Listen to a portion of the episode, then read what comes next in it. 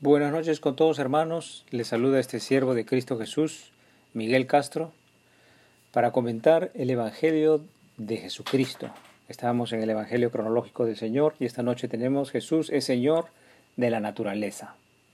Gracias por estar esta noche con nosotros para escuchar este pedacito de pan espiritual de nuestro Señor Jesús. Oremos todos juntos. Oh Padre Celestial, en estos días Muchos han de llenar sus ojos y sus corazones de regalos. Muchos llenarán sus vientres de alimentos sabrosos y adornarán sus casas de estatuillas y luces. Ten misericordia de nosotros, Señor. Ten misericordia de mí. Perdónanos, porque a veces no sabemos lo que hacemos. Ten piedad, Señor Jesús. Déjame adornar mi casa con el perdón. Déjame alumbrar mi casa con bendecir a mis enemigos. Déjame encender luces en mi corazón del desapego material. Déjame armar un nacimiento en mi corazón y en mi lengua con palabras y expresiones sabias, sin maldición, sin hablar mal, con paciencia y tolerancia con mi prójimo. Déjame arrodillar mi voluntad a tus enseñanzas. Déjame declarar tu verdadera doctrina, aun el hombre se ofenda de mis enseñanzas. Abre los oídos, Señor, de aquellos que son tuyos y que se arrepienten de su maldad o de su vanidad. Vengamos todos a ti, Señor Jesús, y que el Espíritu de Dios nazca en nuestros corazones y que se manifieste en cada momento de nuestras vidas, empezando por el arrepentimiento. En el nombre del Padre, del Hijo Jesucristo y del Espíritu Santo.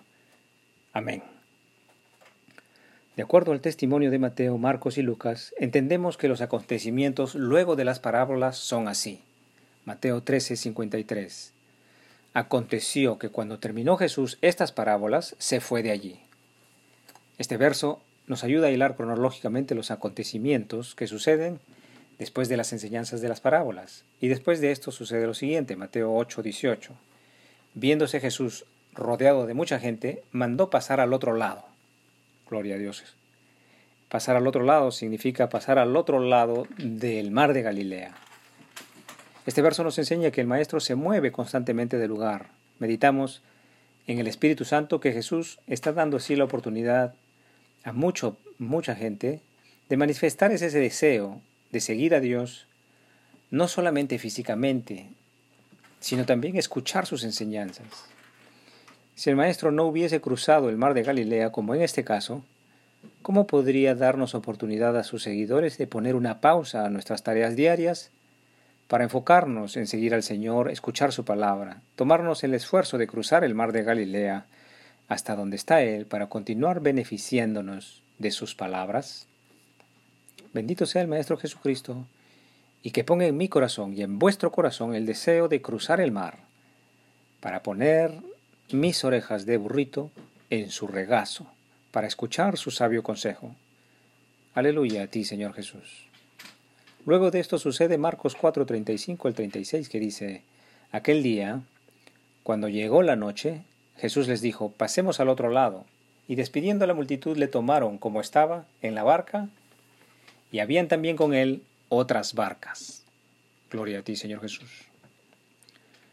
Entonces, lo que está sucediendo es que los seguidores de Jesús, los más cercanos, tomaron también las otras barcas para seguir al Señor.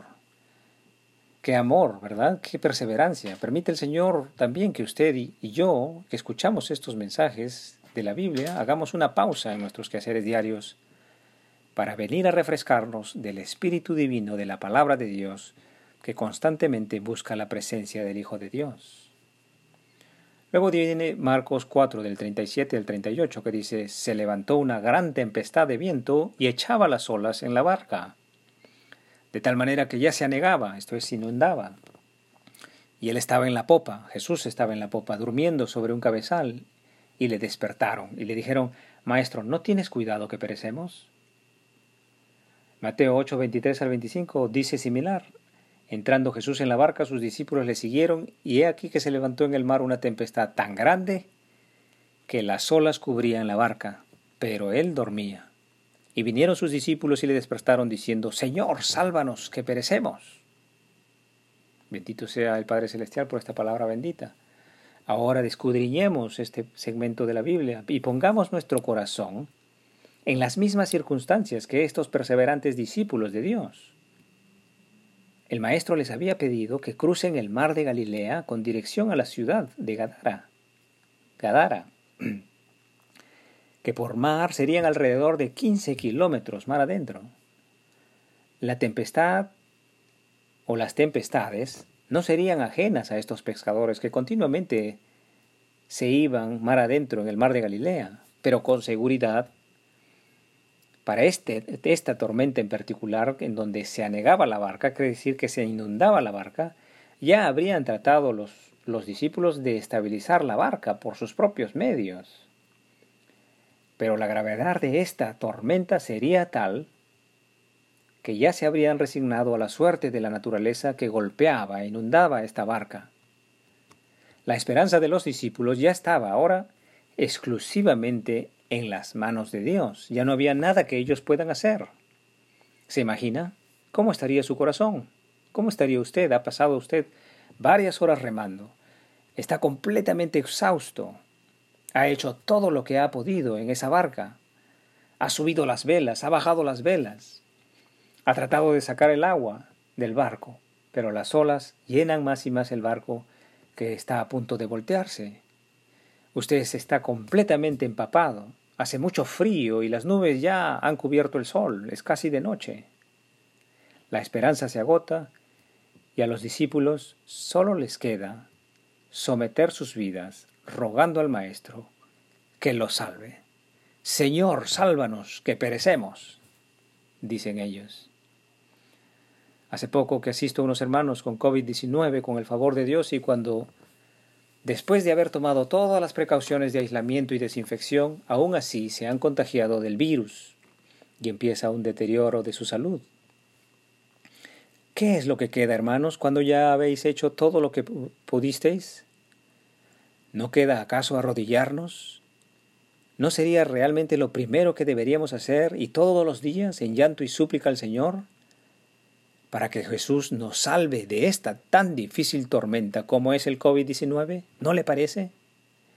He aquí que esto es a lo que debemos recurrir constantemente, venir al Señor en toda ocasión, en todo momento y en todo lugar para que nos sane, para que nos salve, para que nos ayude, no solamente en la sanidad, sino también en amar al enemigo, en perdonar setenta veces siete, en tener una lengua prudente que se exprese con sabiduría, de una manera u de otra, necesitamos la ayuda de Dios para acercarnos a Él. Gloria a ti, Señor Jesús.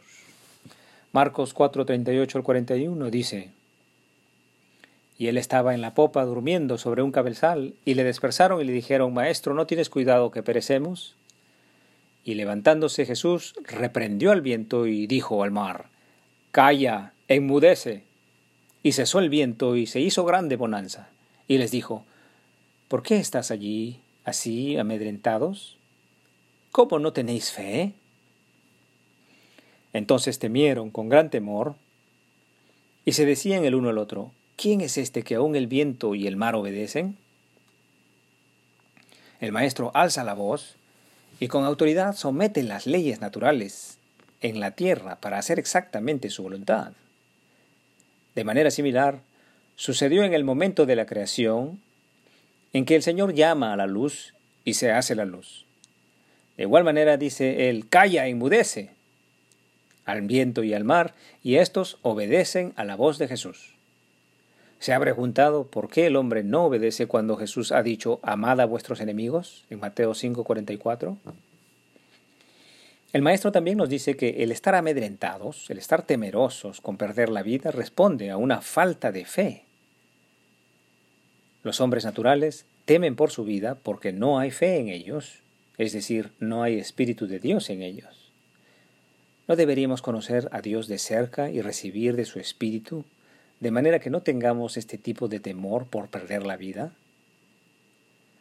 Recordemos a Simón Pedro que en Pentecostés, 50 días después de recibir, 50 días después de la muerte de Jesús, al recibir el Espíritu Santo, toma la valentía y pierde el temor de perder su vida y declara la verdad de Jesús en el medio de los fariseos y de los judíos y de los griegos, sin temor por su vida. Marcos 8:35 dice, porque todo el que quiera salvar su vida la perderá, y todo el que pierda su vida por causa de mí y del Evangelio la salvará. Gloria a ti, Señor Jesús, que solo tú nos puedes fortalecer para entregar nuestras vidas en favor del Evangelio de Jesucristo, aquel que sana y que salva. Aleluya, Señor Jesús. Muchas gracias por su tiempo. Hasta aquí el estudio bíblico del día de hoy. Continuaremos el día de mañana si Dios así nos lo permite. Que el Señor os acompañe en vuestro angosto caminar, el cumplimiento vivo de la palabra de Dios. En el nombre del Padre, del Hijo Jesucristo y del Espíritu Santo. Amén.